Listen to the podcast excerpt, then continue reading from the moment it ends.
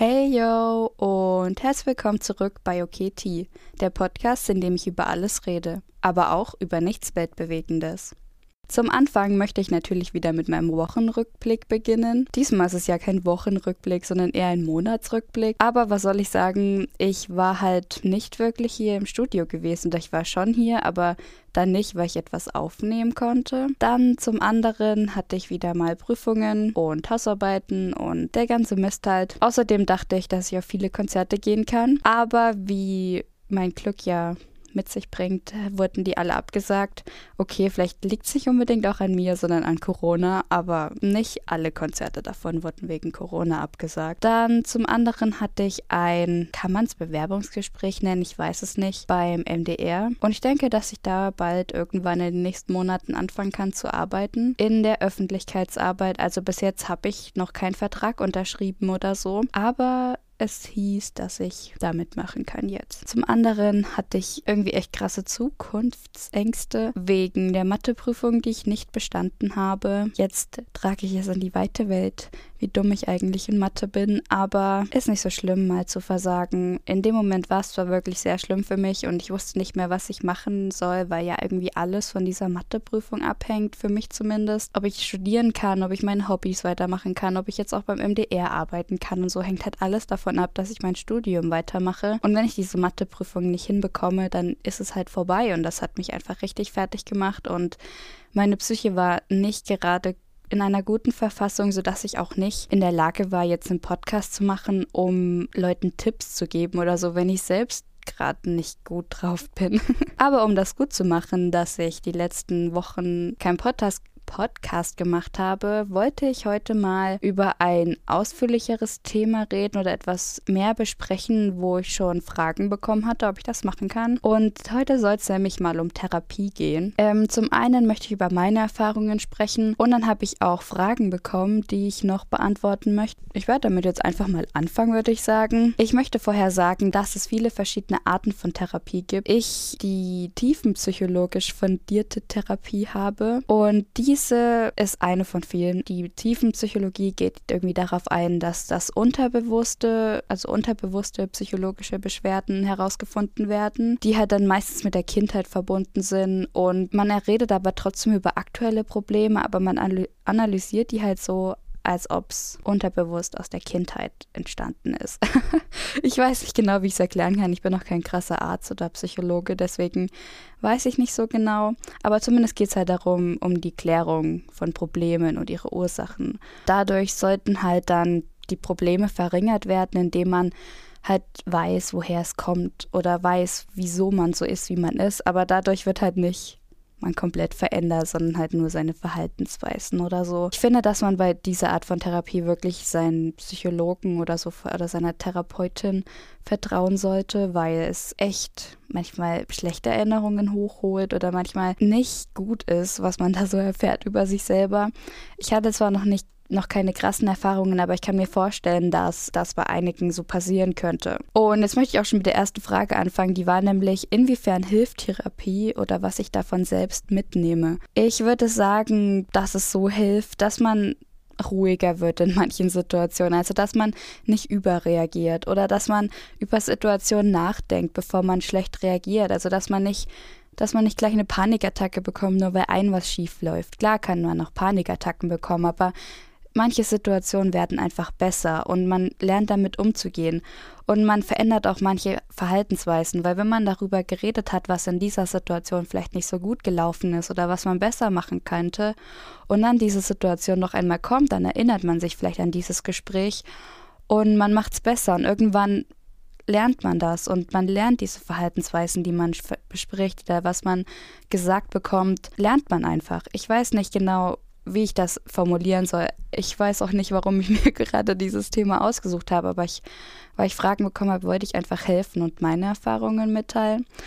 Naja, zumindest hoffe ich, dass ihr versteht, was ich meine, was man lernt und dass man damit besser umgehen kann. Und dann, was, was, also was, wie lernt man diese Verhaltensweisen eigentlich? Also wie wird man, also wie wird einem geholfen oder was für Fragen werden in der Therapie gestellt? Und ähm, Ich kann ja mal sagen, wie das bei mir immer so abläuft. Also am Anfang von der Stunde werden, werde ich halt gefragt, wie es mir geht oder wie mein Befinden gerade ist. Und ich sage eigentlich meistens ganz okay, obwohl dann vielleicht in der Stunde irgendwas kommt warum es mir eigentlich nicht ganz okay geht, aber ich weiß auch manchmal gar nicht genau, was ich darauf antworten soll, weil ich Probleme damit habe, meine Gefühle richtig zu deuten. Dann ist es wie in meinem Podcast, dass ich von meiner Woche erzähle. Oder ich habe alle zwei Wochen, dass ich von meinen zwei Wochen erzähle, was es halt Neues gibt oder was passiert ist. Und dann kann man meistens, wenn in diesen zwei Wochen irgendwas aufgetreten ist, was einen psychisch belastet hat, kann man darüber reden. Also man kann eine Situation mitbringen, die man analysieren möchte. Aber manchmal, wenn man nichts nichts hat, dann kommt man halt trotzdem manchmal ins Gespräch und dadurch entwickelt sich halt irgendwas, wo man rausfindet, dass irgendein Problem existiert. Dieses Problem wird dann genau hinterfragt. Also die Situation wird halt analysiert und mit der Therapeutin zusammen herausgearbeitet. Zum Beispiel wird halt hinterfragt, wie man sich in dieser Situation gefühlt hat oder warum man das denn gedacht hat oder warum man denn so gehandelt hat, was denn der Grund dafür war, also dass man halt wirklich drüber nachdenkt, warum man das getan hat, welche Gefühle da im Spiel war, und was man ändern könnte. Also man wird halt dann auch so, es wird halt darauf eingegangen, richtig deep, wie man sonst nicht drüber nachdenken würde. Es wird halt wie eine Anleitung durch dieses Problem geführt. Es wird einem nicht gesagt, wie man das, das besser machen kann und muss selbst drauf kommen, aber man kriegt eine Führung durch das Problem sozusagen und es wird einem halt einiges gezeigt, was man nicht richtig gemacht hat oder man kommt dann selbst drauf durch gezielt gestellte Fragen von der Psychologin oder Therapeutin oder wo auch immer ihr dann hingehen wollt. Ich selbst kann nicht sagen, dass ich jetzt geheilt wäre oder ich jedes Problem ähm, gelöst hätte, sondern ich kann sagen, dass ich vielleicht ein bisschen stabiler geworden bin oder vielleicht besser umgehen kann mit manchen Situationen.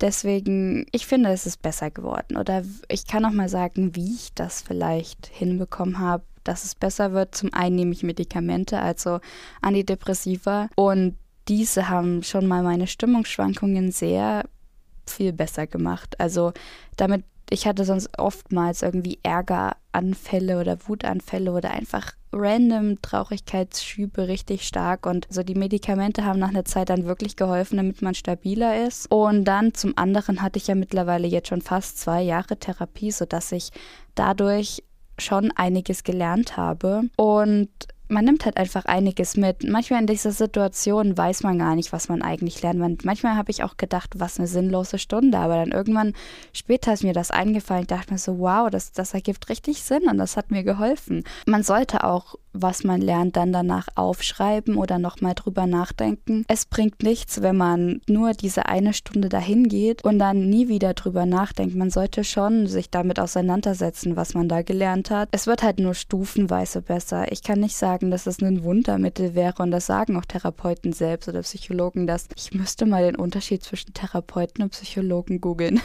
Ich, ich sage irgendwie beide Begriffe immer. Da bin ich auch kein Experte. Ich weiß zwar mittlerweile, wie man den Unterschied zwischen zwischen, zwischen Psychologen, Psychiatern und so erkennt, aber sonst keine Ahnung. Und jetzt habe ich voll den Faden verloren. Bei was war ich gerade? Ach so, dass es kein Wundermittel ist. Ja, stimmt.